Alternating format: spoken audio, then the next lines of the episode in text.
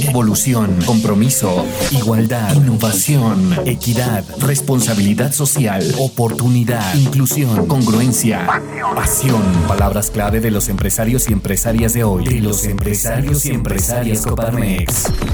Bienvenidos a Fit Empresarial. Fit Empresarial. Un espacio de diálogo, debate y análisis del mundo empresarial y su entorno. Fit Empresarial. Fit Empresarial. El podcast de Coparmex Querétaro. ¿Qué tal amigos de Coparmex Querétaro? Mucho gusto saludarlos nuevamente a través de este podcast llamado Feed Empresarial, en donde compartimos todas las actividades que se realizan en este centro empresarial. Los invitamos nuevamente para que entren a nuestro canal de Spotify, donde nos pueden encontrar, busquen Coparmex Querétaro o simplemente Feed Empresarial. Y bueno, pues ahí podrán descargar y escuchar eh, vía streaming nuestro podcast. Ahí eh, platicamos con varios expertos de varios temas. Y bueno, pues en este momento me da muchísimo gusto saludar a la presidenta de la Comisión de Educación de Coparmex Querétaro, de la Coeduc, muy famosa, muy activa, que además permanentemente tiene muchísimas actividades para todos eh, los docentes, alumnos, y justamente de eso queremos platicar el día de hoy. Te saludamos con mucho gusto, Marta Soto, que además eres rectora de la Universidad Politécnica de Querétaro, de la famosa UPQ, y pues nos da mucho gusto recibirte en, este podcast. No, hombre, Lenny, muchas gracias. Al contrario, eh, hola a todo a todo el auditorio, con el gusto de, saludarlos y trayéndoles excelentes convocatorias para que todo mundo participe. Exactamente, y pues en Puerta hay dos eh, eventos ahí muy importantes. Por una parte es el concurso llamado 36 horas de innovación y por otro lado está el coloquio de investigación relacionado con todos estos temas educativos. ¿Qué te parece mi estimada rectora, mi estimada presidenta, si platicamos primeramente de este concurso llamado 36 horas de innovación? ¿A quiénes va dirigido? ¿De qué se trata? Cuéntanos un poco y también obviamente haznos la invitación, mi estimada Marta. Claro, la convocatoria se llama 36 horas de innovación, es un proyecto padrísimo que busca generar eh, y alentar la, capacidad emprendedora de los estudiantes de educación superior, a ellos va dirigido, eh, la capacidad de trabajar en equipo, eh, la, el fomento del pensamiento creativo, del pensamiento crítico, y el propósito es que den soluciones reales a problemas reales.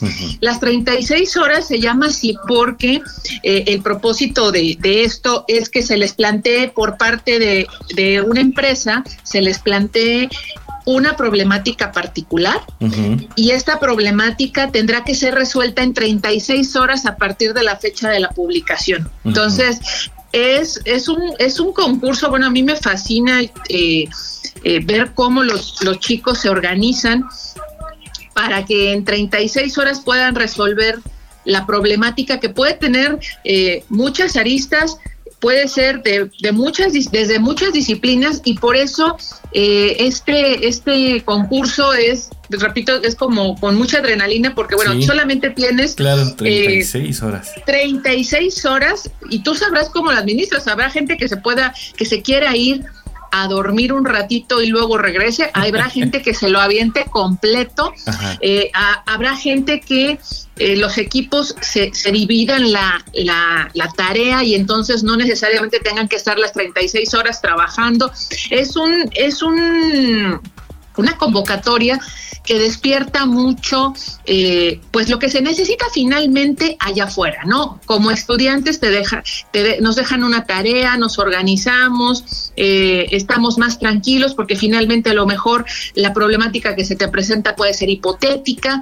Acá no, acá es un problema real que surge o que tiene alguna empresa o alguna institución pública se les plantea y tú tienes, tú debes de tener la capacidad de gestión del tiempo, la capacidad de gestión de tus perfiles, porque aparte eso también está bien padre, eh, deben de ser, se tienen que organizar en equipos interdisciplinarios, bueno, sería lo más lo, lo, ahora sí que la sugerencia para que haya de todo y, dependiendo del, reto, bueno, pues que a lo mejor estén los ingenieros, estén los licenciados, estén los contadores, los ingenieros de diferentes disciplinas. Eh, y, y, que tengan la capacidad de decir, bueno, ¿y cómo lo resolvemos y cómo lo presentamos? ¿No? Entonces, estas capacidades ante, ante la cantidad de, poco tiempo que tienen y la posibilidad de trabajar entre disciplinas les genera y les desarrolla eh, eh, habilidades importantes, ¿no? Sin contar que se busca sobre todo que, eh, que los chavos que, que apenas están, están estudiando, bueno, pues que tienen aparte los conocimientos súper frescos y que todavía no tienen esto que nosotros llamamos la ceguera de taller, eh, puedan decirnos cómo ven el problema y puedan generar soluciones viables, soluciones reales, muchas veces creativas, ¿eh? muchas veces las propuestas que ellos han presentado, que crees que luego no necesitan en su implementación de absolutamente un solo peso en la solución, porque la innovación es tal que los chavos, eh, eh, nada más bien hay que reorganizar esto, o sea, nada más hay que reordenar,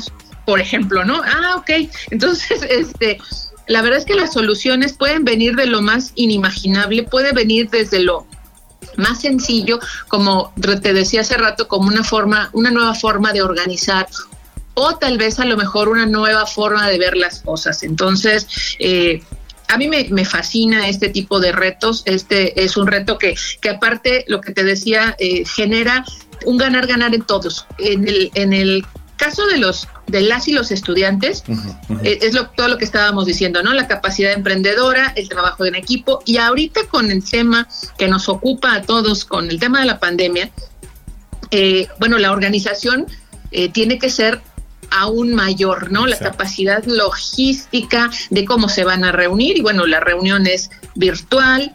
Eh, si tienen la presentación de algún, de algún experimento, de algún prototipo, bueno, pues tendrán que desarrollarlo en las plataformas que ellos conocen. O sea, este año creo que eh, 36 horas de innovación va a ser, si me lo permite decir de esa manera, más innovadora que nunca, porque se agregan ingredientes muy importantes y muy reales. La misma eh, palabra o el mismo nombre del concurso, pues eh, eh, de manera implícita, pues dice que hay que ser innovadores, creativos, organizados, hablamos también, o sea, de alguna manera también desarrollan esas habilidades blandas que tanto se están buscando ahora en, el mundo empresarial de, de la actualidad me surgen varias dudas, eh, eh, doctora. Cuéntame, eh, ¿dónde tengo que dirigirme? ¿En qué momento voy a conocer yo la problemática? ¿Cómo, va a ser? ¿Cómo se está organizando este tema? Ok, bueno, la dinámica es esta. Los, los, chicos y las chicas se tendrán que organizar en equipos interdisciplinarios, preferentemente, de seis a siete estudiantes. Eh, pueden ser de la misma institución o incluso juntarse entre, entre conocidos de otras instituciones eh, de educación superior. Eso también está bien padre, porque estamos hablando de diferentes, de diferentes universidades. ¿Tienen que eh, pertenecer a la COEDUC? Tienen que pertenecer al acueduc según la convocatoria, efectivamente. Pero pues no hay tanto problema porque prácticamente en el acueducto están todas las mejores universidades del estado, entonces eh, pues no hay problema, no hay problema en esa parte. Eh, se tendrán que organizar todos los chicos tendrán que ser de licenciatura y si gustan, y, y, también ayuda mucho, pudieran integrar dentro de estos seis o siete estudiantes a una persona que esté estudiando maestría. Entonces pudiera, pudiéramos tener por ahí un, estudiante de maestría. El proyecto se desarrolla, como lo hemos venido diciendo, a lo largo de 36 horas. Y eh, antes de eso, bueno, ya que se integran los equipos, tendrá que meterse a la página de, Coparmex, donde tenemos los las convocatorias, que cierra, por cierto, el 30 de octubre. Ya, una vez con el... Exacto, ya, ya estamos a, punto. Una vez cerrando, el 9 de noviembre sale la publicación precisamente de la, problemática, Que, se, que se pretende resolver y se tendrá entre el 9 y el 10 de noviembre el desarrollo de las actividades de los estudiantes para que eh, cerrando el 10 de noviembre bueno, ahora sí se proceda al, proceso de evaluación de todos los de todos los concursantes, de todas las, las soluciones que están presentando y el 27 de noviembre procederíamos a la premiación. Una cosa que también quiero resaltar es que afortunadamente no solamente vamos a tener a quién es el ganador, el equipo ganador de estas 36 horas de innovación, sino también se va a abrir el espacio para que los equipos tengan retroalimentación con los evaluadores. Y esto está muy, muy padre porque cierra el círculo de hacer la propuesta y decirte por qué el, el jurado no se inclinó por tu solución. Ah, pues es que a lo mejor le falta esto, o a lo mejor no es viable, o a lo mejor económicamente puede ser muy complicada para la empresa, o esta solución ya se dio y no funcionó, etcétera. Entonces le terminas diciendo al equipo eh, dónde pudiera, dónde pudiera mejorar, ¿no? Entonces, eh, te digo, más o menos es por ahí. El cierre es de la convocatoria es el 30 de octubre, así que hay que apurarnos. Eh, y, y, la invitación es esa, ¿no? Que estos retos tan, tan padres que se me antojan muchísimo, que lamentablemente yo nunca los tuve cuando fui estudiante, bueno, hoy que tienen esta oportunidad de experimentar en tiempo real eh, cuestiones que se viven hoy por hoy en la realidad eh, de este país y de la industria, bueno, pues que, que le entren para, para que vean, para que prueben un poquito de lo que significa estar trabajando allá afuera y como tú lo decías muy acertadamente, la generación y el entrenamiento de, de aquellas eh, habilidades blandas que luego, que luego nos cuestan trabajo y ahorita, bueno, son oro molido para las empresas. Que son tan necesarias exactamente en la dinámica empresarial de la actualidad. Eh, cosa que antes, ah, hablando de quizá un par de décadas, pues no era tan, eh, no, había tanta conciencia en este sentido.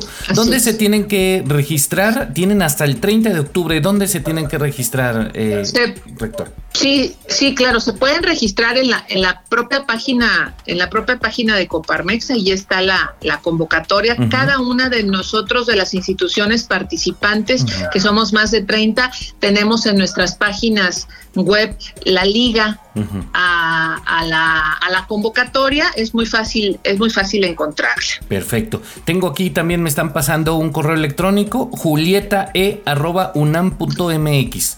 Ahí también pueden... Ah, eh, sí, eh, por supuesto. Exactamente, mandar sus datos y bueno, obviamente mostrar su, su, interés. Esto es muy, muy importante. Y bueno, pasando de este concurso, también tenemos otra gran iniciativa de la Comisión de Educación de la famosa Coedu, esa que tú tanto, eh, pues tienes ahí a un equipo de verdad trabajando arduamente, pues en favor de la, de, de, la educación y obviamente todo relacionado pues con, este tema empresarial. Algo que ha funcionado muchísimo en el estado de Querétaro justamente es esa vinculación entre el gobierno, entre las empresas, entre los centros educativos y eso pues genera una sinergia ahí bien interesante. Hablamos también del tercer coloquio de investigación. Cuéntanos un poco acerca de este coloquio, ya es su tercera eh, edición, Y, aquí a este a quién va dirigido mi estimado rectora. Sí, en, en honor al, ahora, sí que en honor a los, a los organizadores, como tú sabes, la Comisión de Educación tiene subcomisiones. Estas dos actividades, tanto 36 eh, horas de innovación como el tercer coloquio de investigación, son desarrolladas por una de las subcomisiones, que es la de calidad educativa. Y efectivamente el, correo que dabas hace rato de las 36 horas de innovación es eh, de Julieta, nuestra compañera de la UNAM, que es quien está llevando la batuta de este trabajo tan importante. En el caso del coloquio de investigación, eh, quien está llevando la organización es otro integrante de esta subcomisión, que es la Universidad de Anáhuac. Y este espacio es más de reflexión. Y repito, creo que si algo tenemos que sacar de esta pandemia es eh, muchas cosas, muchas cosas buenas. Y el tercer coloquio, bueno, el, coloquio de investigación siempre, siempre también se habla de innovación educativa. Y bueno, creo que hoy más que nunca, eh, sí, después yo creo, de verdad, me atrevo a decirlo de esta manera, después del sector eh, de salud, el sector educativo es el eh, que ha sido más impactado precisamente por, por, esta, por esta situación. Entonces, la innovación educativa, bueno, se ha dado de facto, de emergencia, de sorpresa eh, y por supuesto, claro, hay que decirlo, de innovación. Eh, vamos a caer en un lugar común, pero definitivamente esta pandemia ha significado retos, pero eh, a su máxima expresión, ¿no? Porque tuvieron que reintegrarse, readaptarse, ser, por supuesto, también innovadores en la forma de, de enseñar. Y bueno, eh, tú más que nadie lo, lo sabe, ¿no? tener que cambiar todas estas dinámicas en las que los mismos alumnos también eh, pues no sabían cómo, cómo hacerlo, los docentes, etcétera. Ha sido un trabajo titánico, ¿no? Bueno, eh, prácticamente he escuchado en muchos foros, hemos estado en muchos foros a partir de que empezó la pandemia sobre si estábamos preparados o no. Y yo la verdad este, soy muy realista y les digo, pues claro que no estábamos preparados, claro, que nadie nos dijo que esto iba a venir. Eh, y lo que y lo que resultó fue eh, encontrar pues las instituciones como como, se, como, como estaban trabajando, unas más y otras menos, más que preparadas por la, por la pandemia, porque repito, pues no estábamos preparados para ello, pero sí más preparados a lo mejor por el tema de educación a distancia. Eh, afortunadamente para el, para el caso del nivel de educación superior, creo que es el que está más preparado, no así, por ejemplo, educación básica, que prácticamente en todo nuestro país la educación básica está diseñada para el, para el tema presencial. Eh, las que tenemos más experiencia, y repito, no crean que mucha, pero sí hay más experiencia, unas instituciones más que otras, son precisamente las instituciones de educación superior con docentes que han recibido educación a distancia, con docentes que han dado educación a distancia, incluso han tomado algún curso, algún diplomado o incluso hay que decirlo, programas completos de licenciatura o de maestría o de doctorado totalmente en línea. Eso ya te da eh, una experiencia previa para aplicarle en este, en este momento, ¿no? Entonces, este coloquio me parece que es el mejor lugar y está colocado en el mejor momento para que haya un intercambio entre entre los docentes. Los docentes le entraron y le entraron al toro en serio. Eh, lo hicieron de manera fenomenal, un reconocimiento total a nuestros, a nuestros docentes eh, y no hubo tiempo de, de planear mucho. O sea, Querétaro, a diferencia de muchos estados, prácticamente no dejó un solo día sin, eh, sin dar clases. Entonces, los docentes se han volcado totalmente a estar con sus estudiantes muy preocupados por sus aprendizajes de sus, de sus chavos, pero también muy preocupados por su propio eh, por su propia capacitación, ¿no? Viendo qué es lo que nos falta, qué es lo que, qué es lo que hay, hay necesidad de estudiar, todas las instituciones educativas se pusieron las pilas a generar espacios eh, de, capacitación docente, de formación docente. Y, pero, pero como hemos estado trabajando y no hemos parado, creo que la reflexión es muy necesaria. Y la reflexión en torno al quehacer educativo nos lo da la oportunidad y el espacio, el foro, nos lo da precisamente este tercer coloquio, que repito, bueno, en el nombre no pudimos haber encontrado la pertinencia mayor del nombre con lo que está sucediendo. Entonces, el propósito, el propósito del coloquio es generar este espacio de intercambio, de reflexión entre docentes, entre estudiosos del fenómeno educativo. Para, para, compartir precisamente eh, los hallazgos de innovación que hoy por hoy creo que hay muchos, mucha gente le ha hecho, pues si me permite decirlo, con las herramientas como ha podido y por supuesto que hay experiencias que tenemos que compartir, por supuesto que hay que presentar las mejores prácticas y la verdad es que el claustro docente eh, de todos los niveles y de todas las escuelas eh, siempre pues finalmente es nuestra vocación mostrar lo que sabemos. Entonces, este es el espacio. El propósito es que docentes, investigadores, estudiantes de maestría o de doctorado que conozcan los temas educativos desde tutorías, tecnología educativa, enseñanza, aprendizaje, educación por, por competencias, eh, educación virtual, por supuesto. no puede Incluso, obviamente, ¿verdad? es que más bien ahora todo atravesado, ¿no? Por educación virtual, diríamos que la educación virtual hoy es el, transversal de todo esto. Eh, todas estas, todos estos temas eh, y muchos más, por supuesto, esto no es, esta, esta lista solo es enunciativa, más no limitativa, y que presenten sus aportes de conocimiento científico para resolver alguna interrogante, para presentar alguna buena práctica, para formular algún problema, porque esa es otra. Claro. Eh, a lo mejor no estamos viendo algunas problemáticas o a lo mejor ahorita están existiendo problemáticas por la propia característica de la situación que en otro momento nunca las hubiéramos visto, ¿no? Eh, ver, esta, esta situación y presentarla en un documento eh, que no exceda de 15 cuartillas. Eh, con características eh, muy particulares que vienen en la, propia convocatoria. Ajá, que también este, aquí nos ayuda muchísimo. Creo que el aval que tenemos para desarrollar este, este, este coloquio, bueno, no podemos tener mejor aval, eh, lo está organizando, decía yo hace rato, la subcomisión de calidad, pero a través también de eh, la Escuela Normal Superior de Querétaro, o sea, la formadora de formadores. Entonces, ellos estarán organizando la parte logística de la, de la recepción de resúmenes, de la recepción de trabajos. Eh, todo se será este coloquio pues por las características en las que estamos viviendo, será de manera virtual. Eh, todos los trabajos serán sometidos a arbitraje con el propósito de que eh, los, los aceptados puedan presentarse en el coloquio, pueda existir este intercambio de, experiencias, eh, la presentación de trabajos y lo importante de todo esto es aquellos docentes, investigadores o estudiantes que no cuentan hoy con un espacio donde mostrar sus avances de investigación o sus productos de investigación de sus tesis, por ejemplo.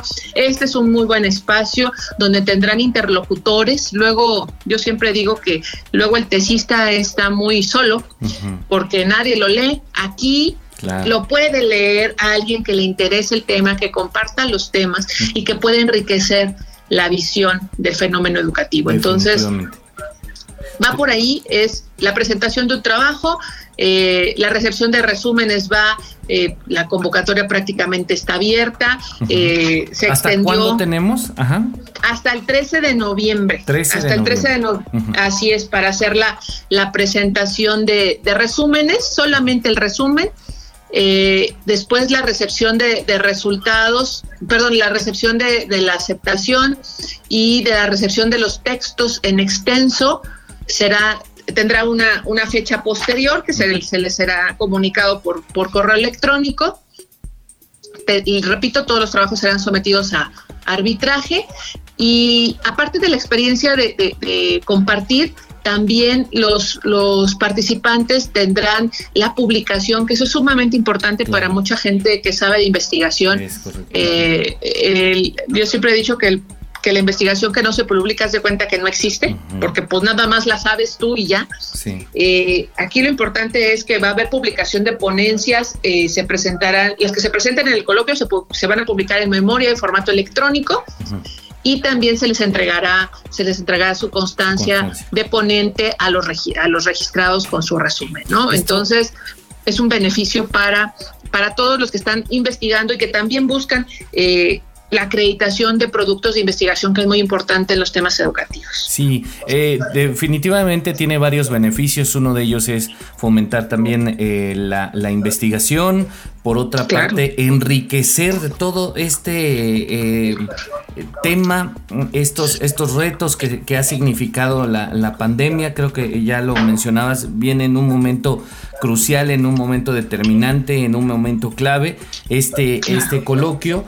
Y bueno, además creo que, eh, si me lo permites, eh, mucho se ha hablado y definitivamente han sido grandes héroes los, los doctores, los médicos, todo el sistema de salud eh, en este momento tan, tan, tan fuerte, tan delicado en el mundo, ¿no? Pero no nos olvidemos también de los profesores que pueden ser considerados también grandes héroes por todo ese aporte que están brindando en este momento tan, tan, tan rudo, ¿no?